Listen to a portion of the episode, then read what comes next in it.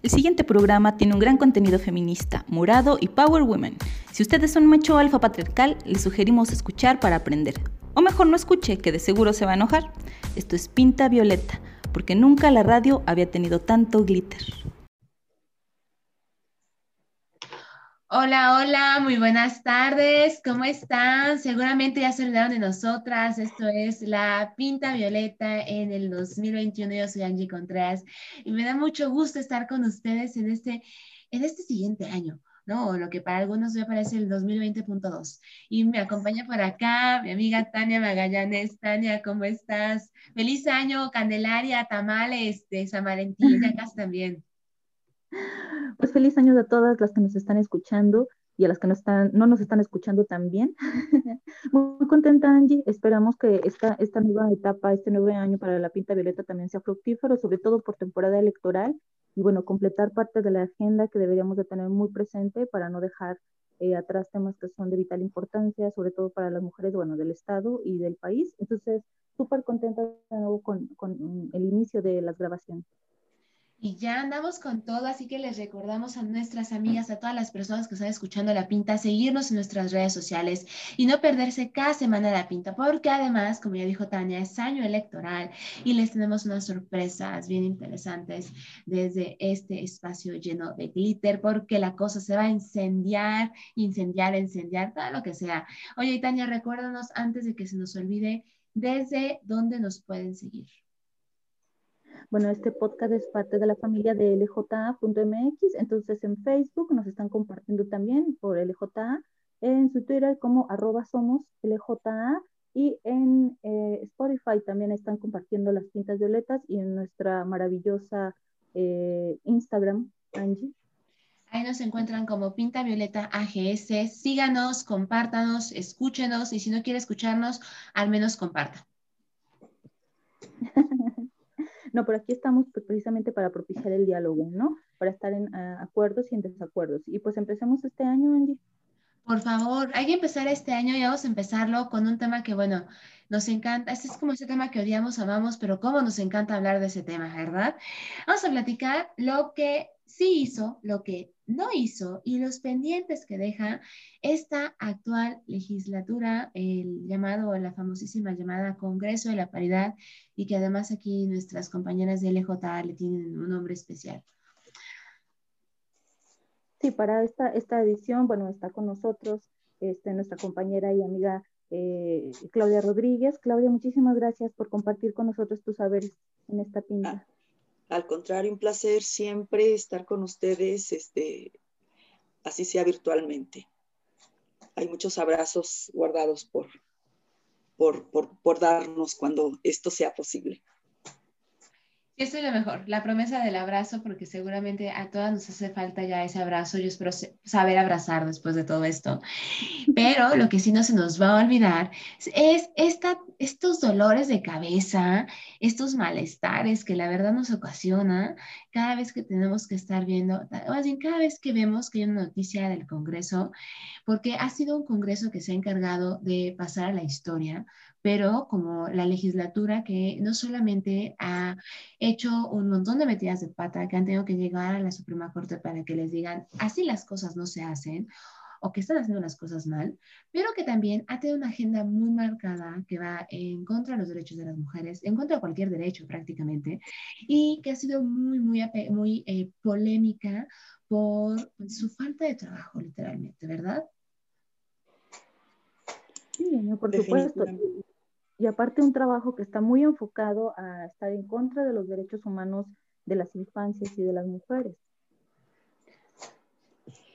Esto se ha, distinguido. Eh, hay como un doble discurso. Por un lado, este, quieren demostrar que sí son la legislatura de la paridad de género eh, y, este, y en ese esfuerzo, pues es donde, donde erran, porque como no hay una perspectiva de género, un, realmente, un conocimiento real de lo que es la perspectiva de género, lo entienden tanto desde la visión de que es solo para beneficiar a las mujeres que acaban perjudicando a las mujeres, perjudicando a las infancias, perjudicando a las personas de la tercera edad o no complementando este, derechos necesarios, no, no permitiendo esta progresividad de los derechos y este, todo mal.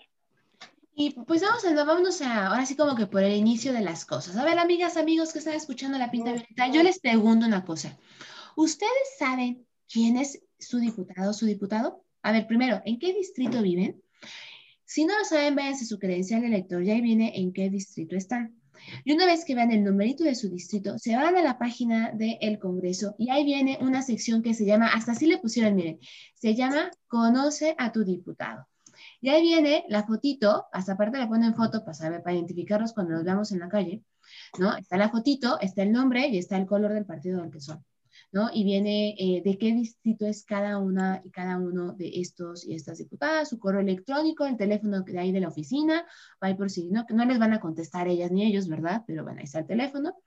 Y tiene otra seccioncita que a veces nos olvida que está y dice ver más. Usted le pica al botoncito de ver más y va a aparecer además la pequeña biografía de cada uno y cada uno de nuestros diputados. Es para, es como, como el chiste, la, verdad, ¿no? Y bueno, luego dice en qué comisiones están. Y luego dice cuántas iniciativas han sido presentadas. Y luego viene el número de iniciativas, o sea, bueno, una pequeña descripción de la iniciativa, la fecha en la que fue presentada y después dice resolución. ¿A qué se refiere resolución? Hagan de cuenta en qué etapa va en el proceso interno del Congreso. ¿No? Y usted puede ver que pues muchos dicen pendiente, ¿verdad? Como la mayoría de las cosas en el Congreso. Así que ahí usted se puede meter y, ver y ver cuáles son estas iniciativas. Por ejemplo, yo estoy aquí, tengo enfrente de mí la de la diputada Mónica Janet, ella es la presidenta de la Comisión de Igualdad Sustantiva y Equidad de Género. Ella, por ejemplo, ha presentado 46 iniciativas, pero resulta que, mire, al menos las que, ha presentado, las que presentó entre, no, pues iba a decir que desde diciembre, pero estoy ya en octubre, no, bueno, ya estamos en junio. Casi, casi que todas las que presentó en el 2020, desplegamos en, en abril, mire, marzo, febrero, solamente una de las que presentó en el 2020 ya fue, ya pasó a decreto. El resto están en pendiente.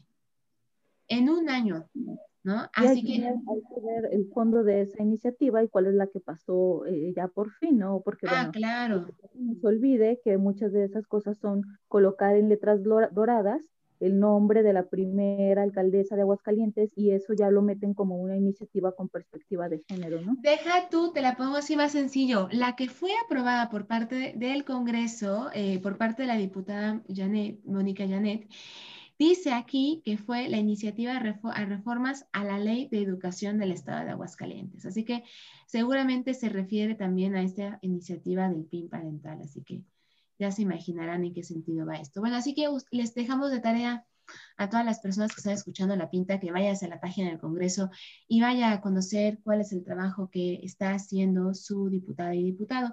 Y en ese sentido, entonces, pues a ver, amigas, vamos a hablar de cuáles han sido entonces eh, las, eh, lo que sí hicieron, ¿qué fue lo que sí hizo este Congreso en este 2020? Sí hizo eh, legislar contra los derechos de las infancias con el PIN parental. Claudia, tú lo estuviste pues siguiendo muy de cerca todo este tema del PIN parental. Efectivamente, bueno, pues ya, ya lo sabemos, este, la, en, un, en una sesión en la que se aprobó este, si mal no recuerdo, por mayoría de los presentes, bueno, este, esta reforma al artículo cuarto constitucional de la Constitución local de educación, en la que, bueno, se, permitía que los padres decidieran si sus hijos recibían o no instrucción en cuanto a educación este, en la sexualidad o educación sexual.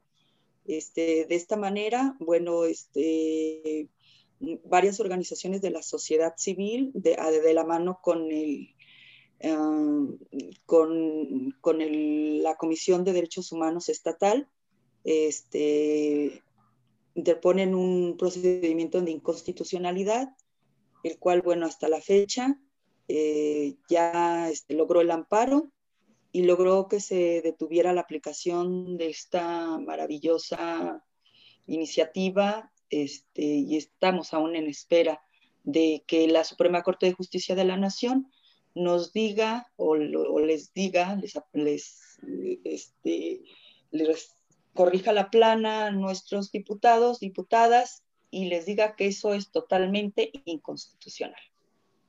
Y que en este caso, eh, precisamente con lo del fin parental, eh, también vemos que eh, no es la primera vez que la Suprema Corte de Justicia se posiciona en contra del actuar del trabajo, que pues a fin de cuentas no es trabajo, del Congreso del Estado, y en esta misma línea ya estaba, ¿no? Lo del el matrimonio igualitario, que también les ha faltado, y la Suprema Corte de Justicia les ha dicho que es inconstitucional considerar el matrimonio entre un hombre y una mujer, eh, bueno, o la, que la figura de matrimonio es entre un hombre y una mujer. Entonces, esa es otra, otra vez de sus, de sus faltas, ahí está con el matrimonio igualitario.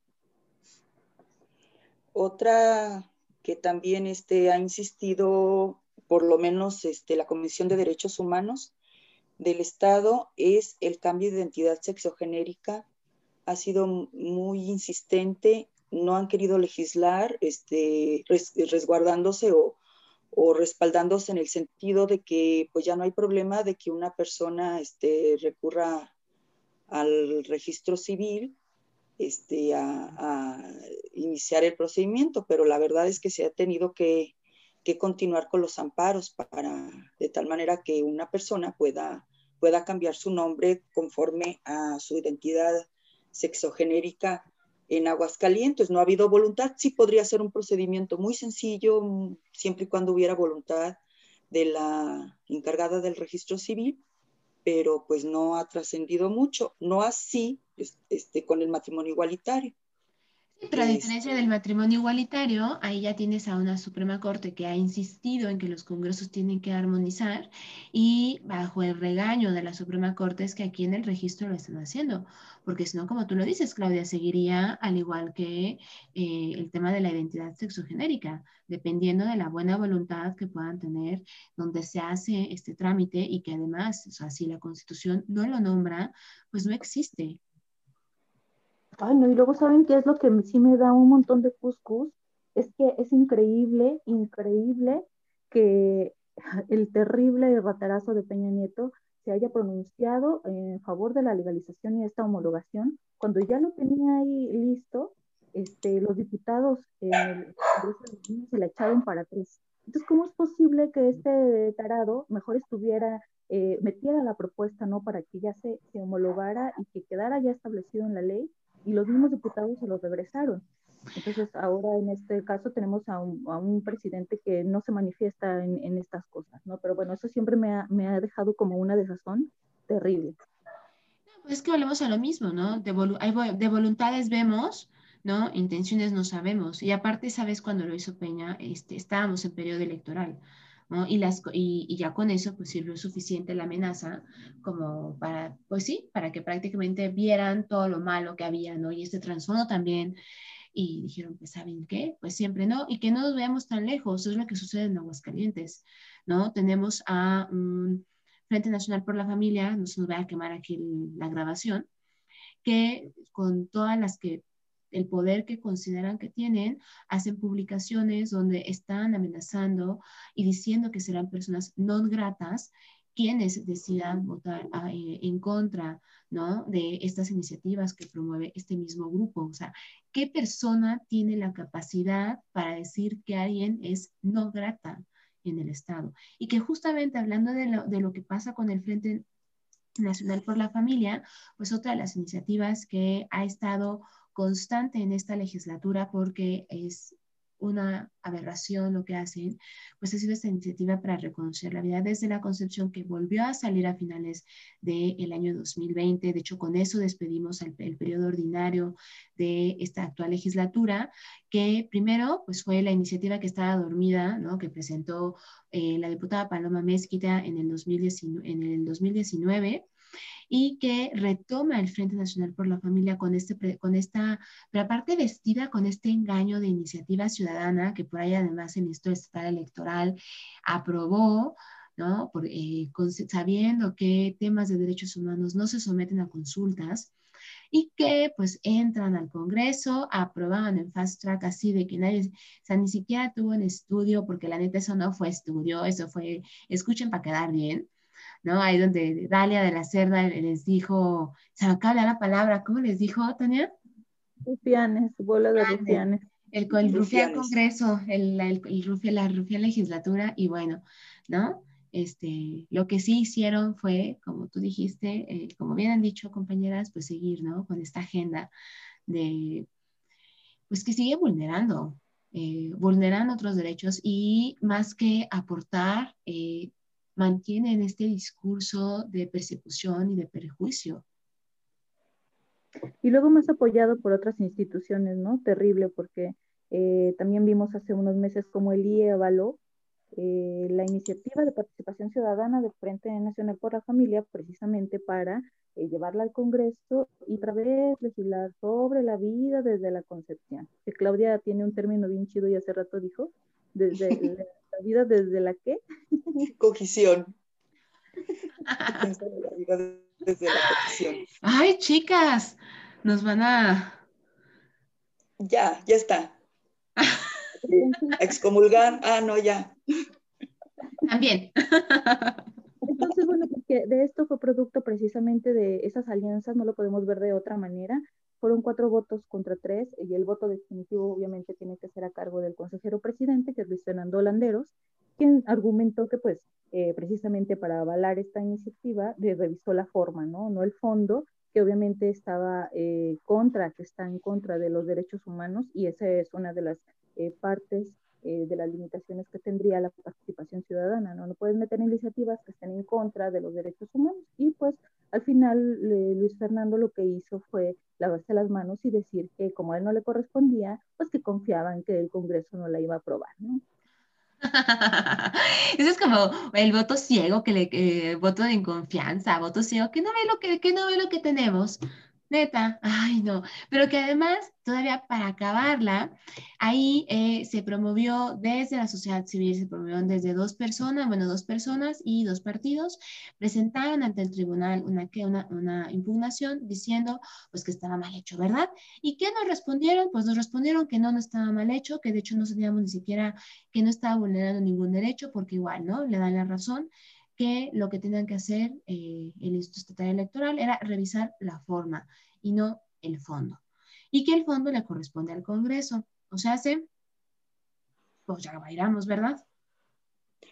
Ah, cabe destacar que hubo cuatro impugnaciones, dos de partidos políticos, este, una de ciudadanas y una en lo individual también de, de un integrante de la ciudadanía, eh, quienes impugnaron lo que fue la resolución del, partido, del Consejo General este, del IEE e, y que bueno, fue a dar hasta Sala Monterrey y se determinó que, que no, todavía no era un acto finiquitado en el Congreso del Estado y que había que esperar a que transitara todo su proceso legislativo a fin de que fuera eh, posible que, que se impugnara además de que señaló que los dos partidos políticos pues no eran este, eh, entes de interés como para impugnar esta iniciativa, cosa que bueno, la, podemos discutir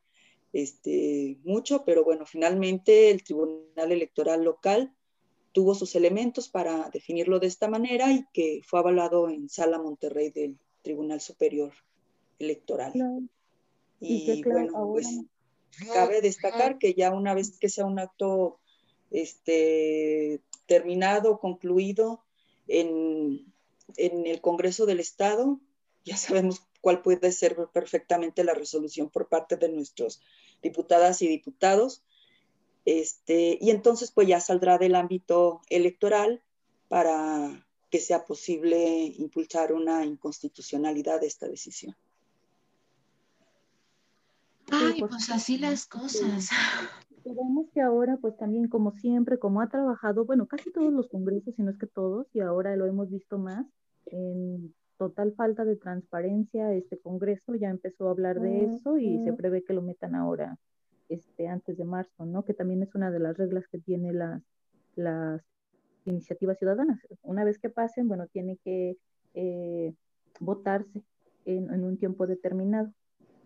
Entonces sí, sí esperamos que, que, el Congreso actúe de esta manera y sobre todo porque son temas políticos precisamente como, como lo de el matrimonio igualitario, bueno, a fin de cuentas es, es al mejor postor y el mejor postor en una sociedad como Aguascalientes, pues sigue siendo el Frente Nacional por la Familia. Claro que además, y justamente por eso toma tanta relevancia estos temas que estamos mencionando ahorita, porque son temas que ya tienen, han sido comentados, ah, debatidos, hablados en otros espacios, menos en el Congreso, pero que se vuelven además políticos y se vuelven ahora sí como un tesoro al, eh, al que todo el mundo queremos a, llegar por esta carga política que se le tiene, que además es un botín, ¿no? Justamente hemos, hemos mencionado ya varios momentos en, esta, en este primer podcast del 2021, que este año en Aguascalientes tenemos elecciones, ¿no? Y que justamente gran parte de este discurso es lo debes, nos vemos en las urnas. ¿No? Yo, yo le he dicho, yo también reconozco que también me he dicho, ok, ¿no? Si están con este discurso antiderechos, pues nos vemos en las urnas. Pues claro, ¿no? Que porque eh, las personas que deberían estarnos representando de esos espacios, pues el trabajo que están haciendo termina siendo para un grupo que lo que busca es un retroceso y cero avance en cuanto a nuestros derechos. Y lo podemos ver desde otros temas. Por ejemplo, a ver, ¿qué pasó con la ley de amnistía? ¿No? Ustedes recordarán que a nivel nacional, pues todo lo que se estuvo hablando, sobre todo que incrementó el debate de la ley de amnistía cuando inicia la pandemia, sobre todo para despresurizar eh, los centros de detención, ¿no? Las cárceles, eh, para poder liberar a estas personas que cumplían con ciertas características y que además habían pasado por procesos llenos de irregularidades. Y aquí en Aguascalientes, eh, si no me equivoco, fue en mayo, por la diputada Erika del Partido Morena, presentó esta iniciativa de la ley de amnistía, pero bueno, pues ahí se quedó. Se habló un poco, de hecho los diputados del PAN dijeron que no, estaban, no iban a apoyarla porque eso se, podría a que se dejaban exentos otro tipo de delitos, ¿no? Hicieron prácticamente acá toda una teoría de conspiración y pues es momento que no la tenemos y que al contrario, eh, seguimos en un contexto de pandemia, seguimos con cárceles saturadas, donde además tampoco, y lo platicamos con Tania, de hecho a finales de las pintas del 2020, que tampoco sabíamos qué estaba sucediendo en estos centros de detención.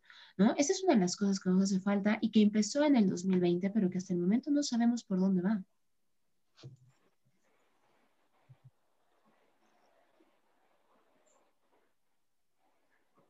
Pasó un ángel. Pasó un ángel. Nos quedamos en ese momento de reflexión de, no, pues sí estamos muy mal, ¿verdad, mi Klaus? No, sí. Las dos, la cabecita de un lado para otro. En, el caso de la ley de amnistía, bueno, es que se nos olvida que eh, de verdad, bueno, el inicio de esto es eh, precisamente a través del el ámbito federal, donde también no ha surgido nada, porque por mucho que ya se haya hablado y ya se haya legislado alrededor de y ya se haya conformado el comité, eh, hasta el momento no hay, no hay ninguna persona que haya salido, ¿no? Y el beneficio mayor sería, bueno, no, no mayor, pero uno de los que podría estar en la agenda precisamente feminista, es todas estas mujeres que han sido criminalizadas por, por haber decidido sobre su cuerpo, por haber ejercido, ejercido ese derecho eh, al aborto, ¿no? Y con esto, eh, bueno, nos acordamos que en Aguascalientes acabamos de, sacar una nota al respecto. Cinco mujeres fueron criminalizadas el año pasado eh, por haber eh, abortado.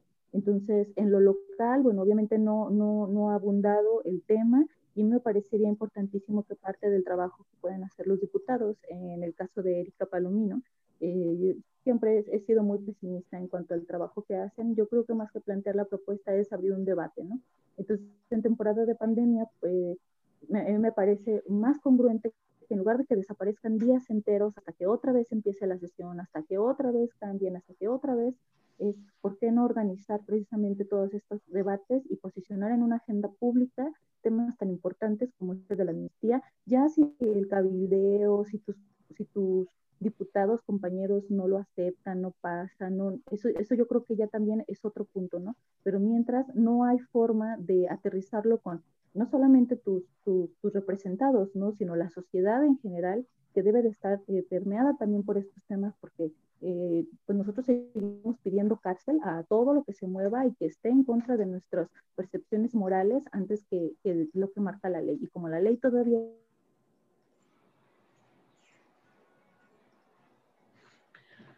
Ya no te escuché, Tania. el debate. Yo por eso no, no estoy, este, yo no les concedo, para mí el trabajo de Erika Palomino es igual de mediocre que los demás y que haya posicionado el tema de la despenalización del aborto, el tema de la amnistía en lo local, no, no abona. O sea, a fin de cuentas es lo que muchas veces hizo Sánchez Nájera también cuando estuvo y que eso fue eh, colarse y estar en favor de todas las colectivas y que su trabajo como legislador también no, no rindió frutos. Entonces, si están ahí para hacer amistades con los colectivos, pues la verdad, este, pues para mí sí no. Claro, y es que del dicho al hecho hay un gran trecho y es ahí donde falla. Y que justamente tú mencionas otro de los temas que, eh, pues vamos a decir que se hicieron porque se, se destrabó, pero pues se destrabó de una forma muy mala.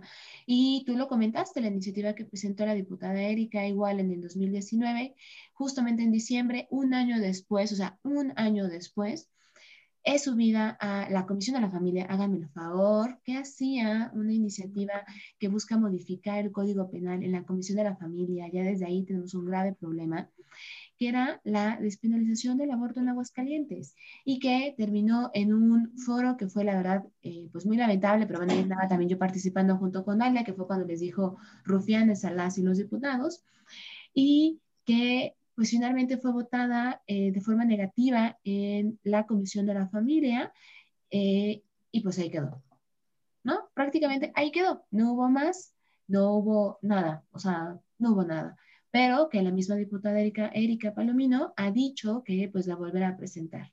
¿No? ¿En qué momento la van a presentar? Para mí en esta legislatura pues ya está casi por fin terminando, eh, en un año nuevamente electoral, eh, y eso es lo más lamentable, ¿no? Que además es un año, eh, es un año electoral donde pues, todo tiene este, este otro interés también. Y qué lamentable que lo pensemos de esta forma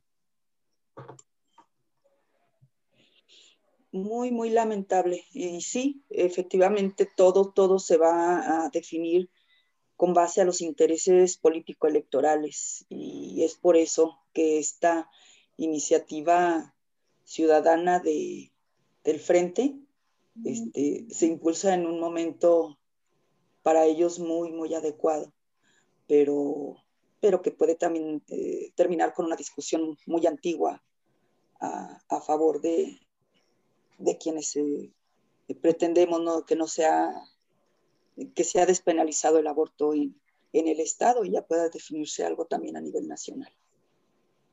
Por supuesto. Todo puede suceder. Claro. Este, esto apenas empieza. Claro. Sí, y, y en esto mismo, bueno, no sé si tú lo tienes más puntual, Clau, eh, bueno, estamos en medio todavía, o quién sabe si estemos iniciando, porque no, no sabemos qué esté pasando con la pandemia. Eh, hemos, visto que obviamente en todo el país, en todo el mundo, en Aguascalientes incrementó la violencia intrafamiliar, la violencia doméstica, como quieran eh, catalogarlo. Y pues no sé si tuviste, si alguna, ah, hubo alguna acción, a más que llamamientos, una acción por parte del Congreso del Estado para que se abordara este tema no que yo recuerde. Este, se hizo la observación que se está incrementando, este, recientemente un llamado por parte, de, pero pues no, no, no fue lo local. Fue, esto es, lo leí justo el día de ayer, una entrevista a, un senador panista, para que, para que digo el nombre, este, pues llamando al Instituto Aguascalentense de las Mujeres a, a incidir en este tema, ¿no? Como si en lo federal también no se pudiera hacer mucho, y más en una, desde el Senado de la República. Pero bueno, ya está aventando la pelotita al Instituto Aguascalentense de la Mujer, que sí, sí tiene también es, eh, eh, responsabilidad, es un ámbito de responsabilidad importante a nivel estatal, pero sí muy pocos pronunciamientos en este sentido desde el Congreso del Estado. Claro, por supuesto. Creo que, tuvo más pronunciamientos cuando, cuando el gobierno federal dejó sin, cerró las eh, guarderías de Sede Sol, aunque tampoco dieron una, una solución al problema, ¿verdad?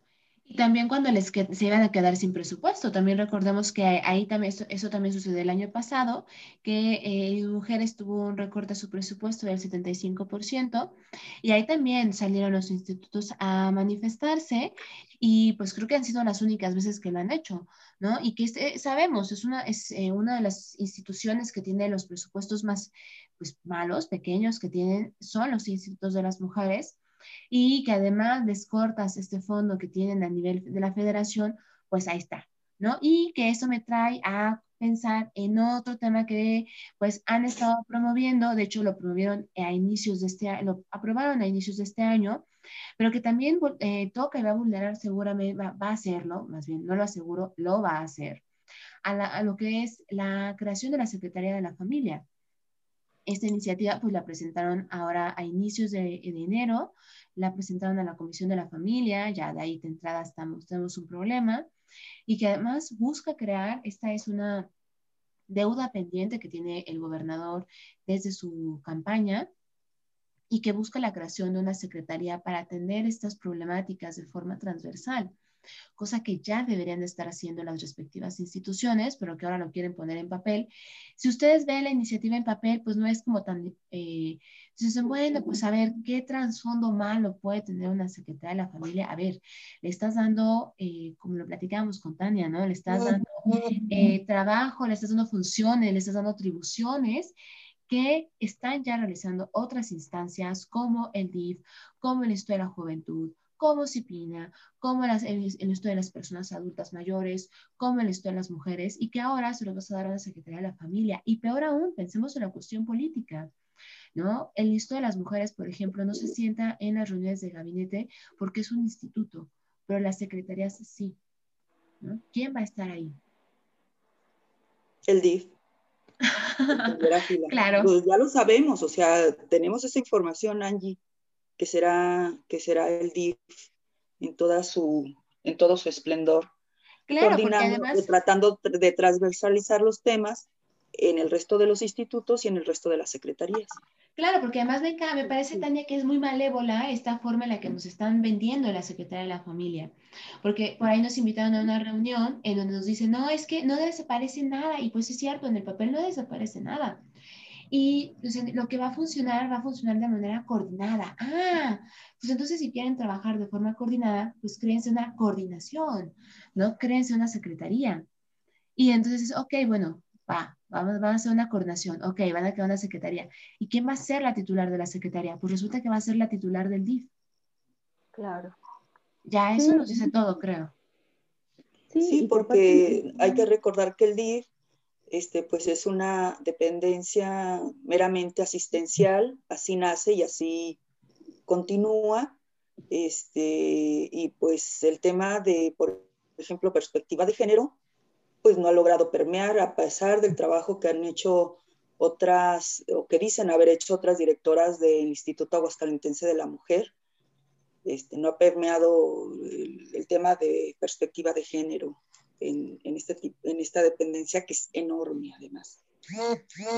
No, y que el mismo documento lo dice, ¿no? O sea, ¿cómo, ¿cómo vamos a leer si no hay nada, nada que otra vez amparado en la Constitución nos diga que la figura de matrimonio es eh, no solamente ese en binario, hombre y mujer. Entonces, los ejemplos que pusieron son muy claros a partir de una figura como hombre y mujer, donde no están considerando todas las familias. Entonces, si dejan fuera la diversidad, pues hasta atenta contra la Constitución. Y aparte de eso, eso no significa que eh, vaya de verdad a, a, ceñirse o a buscar eliminar todos los problemas que tiene la familia como institución otra vez, si no hay un planteamiento adecuado y que a todas luces también parece que sí tiene una mano muy, muy conservadora. Entonces, no, no, no veo ni siquiera que más que cumplirle otra vez el capricho a Orozco Sandoval de, de cómo eh, desde su promesa de campaña, eh, cumplirle la secretaría, este, amparado en algo que pues solamente ellos Entonces no, no hay más por, por dónde, este, yo creo que es obvio, es obvio que se va a conformar, ya le falta muy poquito para que, para que suceda, eh, y pues no, no, nada más es estar al pendiente, ¿no? De qué es lo que va a suceder alrededor de, y si al final cómo absorberá presupuesto, cómo hará injerencia y cuál es el legado que va a dejar los dos años que le quedan a Martín Orozco y que pues eh, para mí en este gobierno es al que le tendremos que estar pidiendo cuentas entonces de qué diablos ha estado haciendo en estos cuatro años que no ha funcionado, ¿no? Y que vemos el incremento ahora incluso con estos dos eh, feminicidios que en enero eh, pues nos acudieron. Entonces, ese es el resultado, pues también. O sea, no, no podemos ni siquiera pensar que son eh, aleatorios o que en cualquier momento pueden pasar. Si hubiera una estrategia, probablemente se pudieran haber evitado.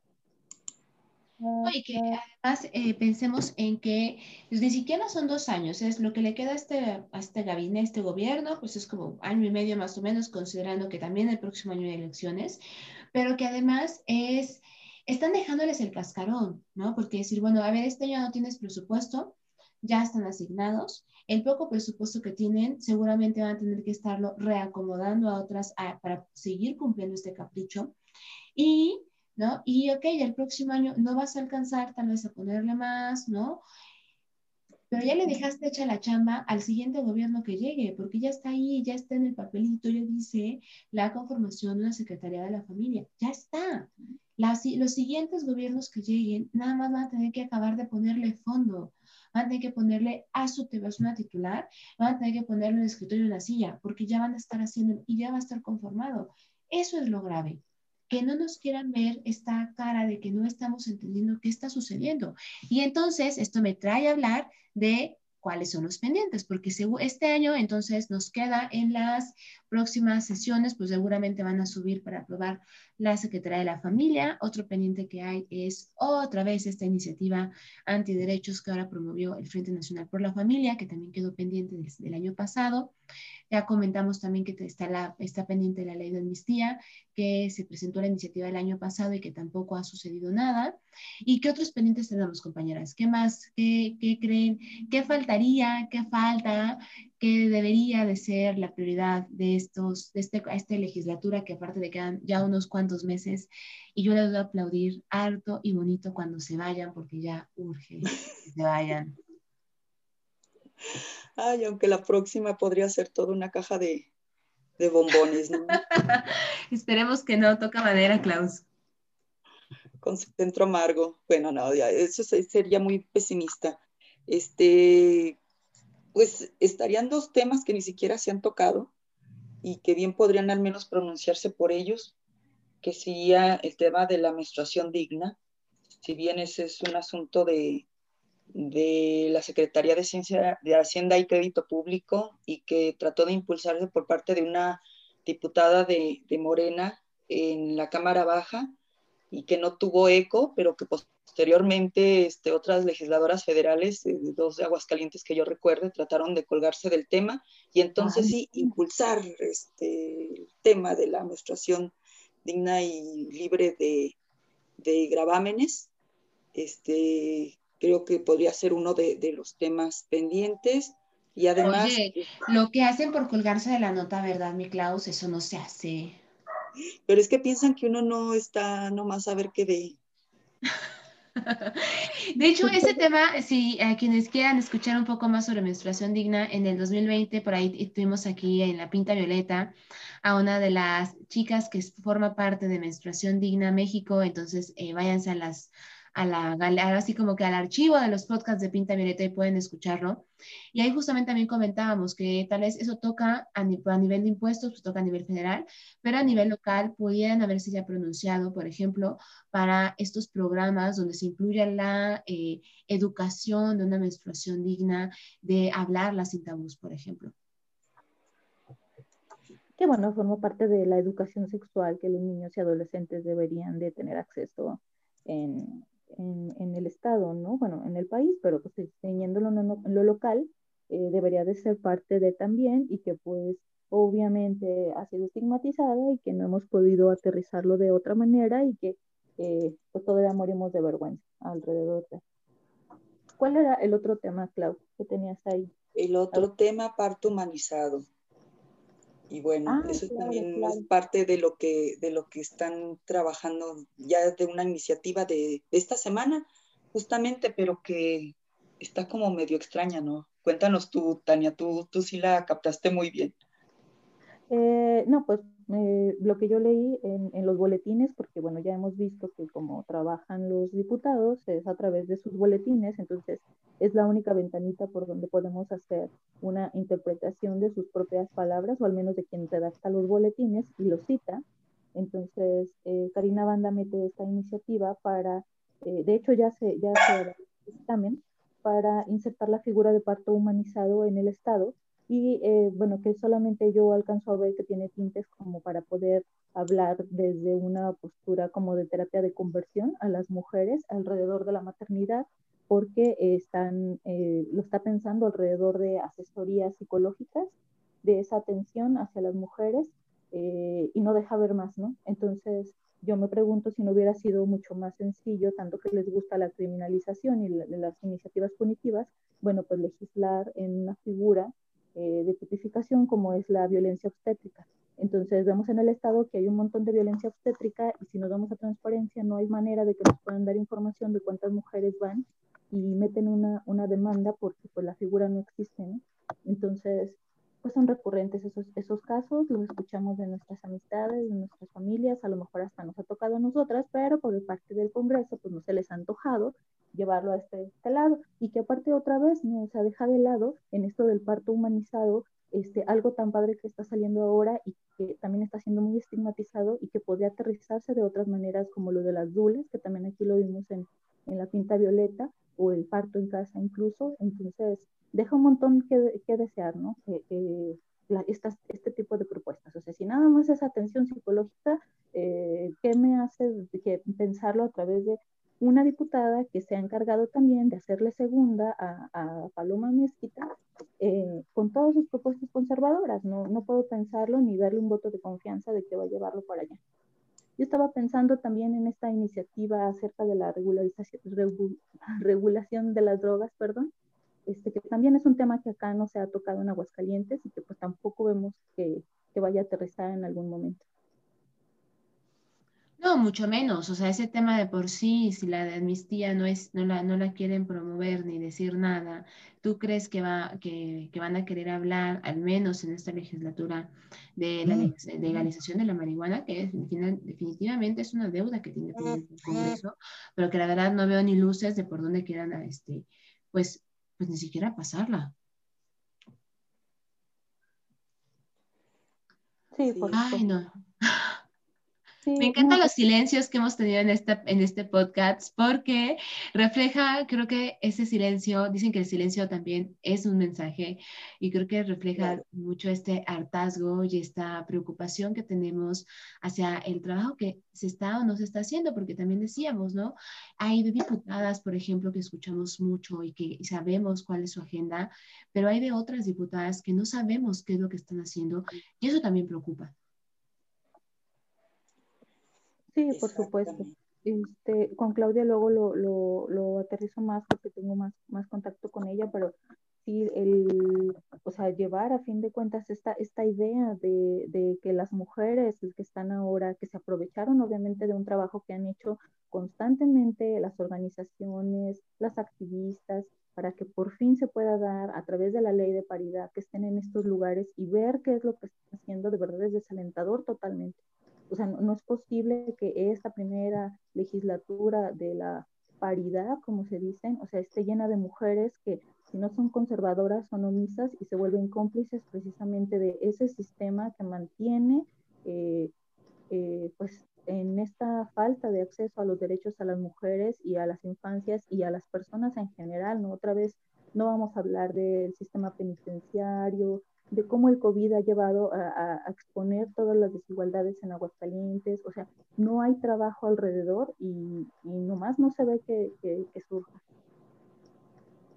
Y es que todo tiene como origen que realmente a los partidos políticos a ninguno le interesa formar mujeres en la política y no les interesa el tema de la perspectiva de género porque luego nada más hay que ver este, qué, qué candidatos, qué candidatas este, acaban impulsando y, este, y es evidente que ese 3% presupuestal para la formación de cuadros femeninos, de cuadros de mujeres, perdón, este, pues no, no se cumple y, no se vigila y no importa y, y así, y así es como seguimos, ¿no? Que las que, este objetivo de que las que lleguen sean las, los, mejores, las mejores, los mejores perfiles, perdón, este, preparadas, eh, con un conocimiento amplio, este, con, que sepan defenderse en una campaña política, eh, que sepan hacer presencia en, su hacer, en su, en su hablar y demás, no interesa, las avientan la mayoría de las veces al agua sin, sin salvavidas. Sí, pues empecemos porque este, pues todos los presidentes empezando la edad puso nombres, ¿no? Ya que imagínate quiénes, quiénes están tomando las decisiones en cuestión de paridad en los partidos, pues los hombres. Ni ahí podemos, ni ahí tenemos el poder de decisión. Y es que, es que es increíble de verdad cómo estamos construyendo una argamasa para que las mujeres puedan acceder, bueno, ahora a esto de, de, precisamente la participación ciudadana, o sea, también un derecho que tenemos las mujeres, a todos, eh. Entonces, si no lo hemos logrado, construimos alrededor de eso toda una argamasa con la ley de paridad, con la ley contra la violencia política de género y ahora con la ley 3 de 3, que ya por fin acá está, es otra de las cosas que eh, aterrizó el IE, pero que al final terminan siendo eh, pues muy críticas en cuanto al actuar, ¿no? Eh, lo comentaba también yo hace unos días, como es que de todos modos vemos dentro de los partidos, como en todos lados, a un montón de hombres que tienen señalamientos ya con denuncias penales, o sea, ni siquiera señalamientos, denuncias penales en su contra y están participando en la política del Estado. Entonces, eso, eso se vuelve, eh, pues otra vez que mm, hace que sea la ley, eh, pues no sé si, si no funcione o si no se acate, o precisamente como está acatada, pues no lleva a término nada y siguen ellas, sobre todo conviviendo con, con este tipo de personas. El ejemplo más claro, bueno, en el ámbito nacional es Félix Salgado Macedonio, con todo lo que está sucediendo alrededor de él, con su candidatura a la gubernatura de, Guerrero, pero pues en Aguascalientes también lo vemos. Y ese silencio que tenemos para señalarlos, para, para poder exigir desde fuera de los partidos o dentro de los partidos, pues también yo creo que se nos vuelve como cómplices, ¿no? O sea, las mujeres que están eh, ahí en, en, en, esta búsqueda de participación, pues amparadas también en la ley de, de violencia contra, contra las mujeres por participación política, pues deberían de, de, alzar la voz y más que como una, un postulado que yo esté haciendo para, pues no sé, pontificar, es como una invitación, ¿no? O sea, esto de tomen las armas porque solamente ustedes son las que como están ahí, están viviendo esa, esa violencia desde dentro y si no lo hacen, pues está bien complicado. No va a cambiar la política así y, de alguna manera si es que nos compramos este discurso de que solamente la política feminista es la que va a cambiar eh, las formas, las estructuras, pues no se ve que se esté moviendo mucho. Definitivamente, y este año va a ser un año muy importante para lograr que todo esto que comentamos, lo que sí se hizo, lo que no se hizo y todos estos pendientes que son muchos, pues tengan un mejor puerto y que en verdad estemos construyendo una política en verdad pensada en derechos humanos, porque este año es electoral, este año cambiamos este Congreso a partir del voto y por eso justamente empezamos diciendo esto en el programa, en esta pinta. ¿Conocen quién es su diputado o diputado? ¿Saben en cuál es su distrito? Y eso es muy importante, ¿no? tomar esta conciencia y entonces a partir de ahí hacer estos cambios y pues que no nos dé este, pues que no pensemos que lo que están haciendo en el Congreso no sirve para nada, porque sirve y muchísimo y el problema es que nos está afectando. Y pues con eso les dejamos esta invitación a que estén escuchando estas próximas pintas en este año porque pues van a estar bien buenas y pues, ¿qué más les puedo decir? Yo no sé, Claudia. Imparables yo no sé si tú tienes con qué, algo con qué cerrar para, para ir eh, cerrando esta pinta. Pues nada más este, dejar claro que, que esta legislatura de la paridad de género mm, se hará merecedora de una evaluación todavía más profunda que esperamos hacer este, en lj.mx, este, ya de camino a, a que los votantes, las votantes decidan, decidan eh, sobre todo para aquellos que se quieren reelegir, porque hay que recordar que algunos ya están puestísimos para la reelección. Ay, sí, bastantes, de hecho. Ay, no, qué horror, de verdad. No, no, no, no, no. Y luego todavía se enojan porque uno tiene, este, uno dice cosas, o sea, se, se ponen como si de verdad tuvieran con qué defenderse. Por ahí estaba acordando que, bueno, sí hablamos mucho de mujeres, pero también pues los hombres obviamente son los principales y que como han estado toda la vida, pues obviamente por eso estamos sumidas en este hoyo y que no hacemos nada, ¿no? Pero pues otro de los que está ahí atrás este, de todas las iniciativas de, Paloma Mezquita y Karina Banda, pues han sido Gustavo Báez, que también es el dirigente del PAN eh, local, y Guillermo Alaniz, que también es otro panista, que bueno, eh, lo mencionábamos rápido sobre eh, su iniciativa para la prueba de paternidad, que eso nada más abonaría que cualquier desgraciado que quiera, pues nada más por fregar, este, eh, legitimar su paternidad, podría impedir que eh, una mujer decida sobre su cuerpo y no llevar a término ese, embarazo. ¿no? Y otra que también metió que es la pensión alimenticia, donde ahora en lugar de, de, ser el interés superior del menor, hay que ver si el don que va a dar dinero o no, pues cuáles son sus gastos, ¿no? Para ver qué es lo que puede darle y lo que le sobra para poder atender las necesidades de las crías. Entonces, así es como se las gasta. Como ustedes dijeron, ¿no? Ahí en la Purísima, eh, la, de hecho que salió, que salió, bueno, el día que estamos grabando esta pinta, pues pásense por favor a revisar la Constitución, neta, y que el instituto, el que se encarga de hacer esta investigación de las iniciativas, pues se ponga a chambear, ¿verdad? Porque de pena debería de darles que la Suprema Corte seguramente les tiene ya una, un archivo, así que dice Congreso de Aguascalientes, ¿no? Donde están todas las metidas eh, de lo que están haciendo. Las metidas de pata. Sí, tú lo dijiste muy bien, Klaus. Quería ahorrarme decir eso. Pero bueno, compañeras, muchas gracias por estar aquí en esta pinta. Ya estamos ahora sí, este, pues con el tiempo encima, ¿verdad? Es que nos falta siempre programa para hablar.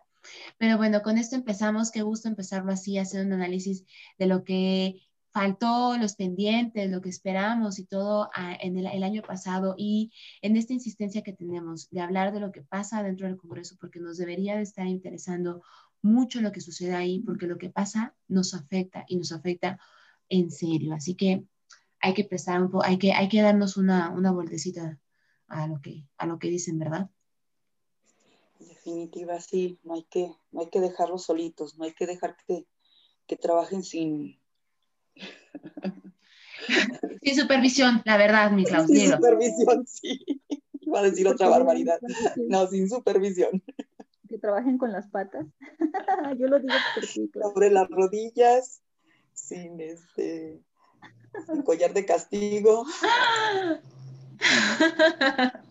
No, no, no, pues andan, andan, andan destrampada, chicas, el día de hoy.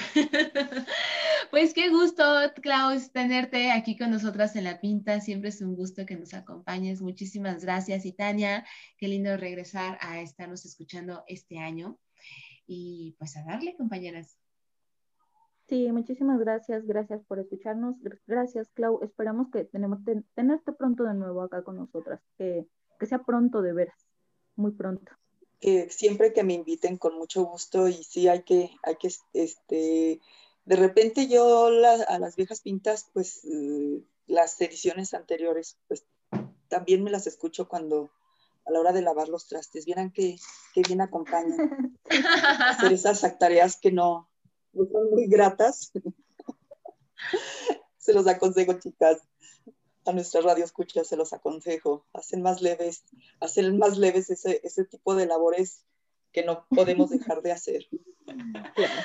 Definitivamente. De la próxima pinta vamos a empezar así, ¿les parece? Este, mandamos saludos. Y aquí en escena de la pinta, mandamos saludos a las que nos escuchan en el lavadero, en la, junto a la lavadora. Sí, sí, sí. Genial, genial. Pues muy bien, pues chicas, muchas gracias. Eh, nos estamos escuchando en la siguiente pinta y ya lo saben, pueden seguirnos en nuestras redes sociales y pues nos escuchamos en la siguiente. Abrazo a todas. Abrazo a todas. Esto es Pinta Violeta, porque nunca la radio había tenido tanto glitter.